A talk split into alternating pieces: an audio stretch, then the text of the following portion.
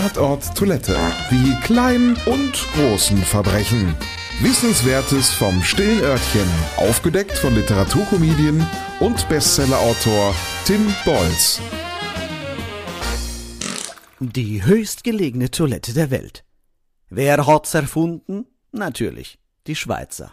Die wohl einsamste und auch am schwersten zu erreichende Toilette der Welt findet man in den Schweizer Alpen. Um genau zu sein, am Lötschenpass. Das kleine Kabuff aus Stein und Holz thront auf stolzen 2960 Metern Höhe über dem Meeresspiegel. Für dringende Geschäfte nicht so schnell zu erreichen, aber wer zufällig mal in der Nähe ist, sollte sich dieses Erlebnis nicht entgehen lassen. Und das Schönste daran? Sie können hier ruhig die Tür offen stehen lassen und die fantastische Aussicht genießen. Vorbeikommen wird hier so schnell niemand.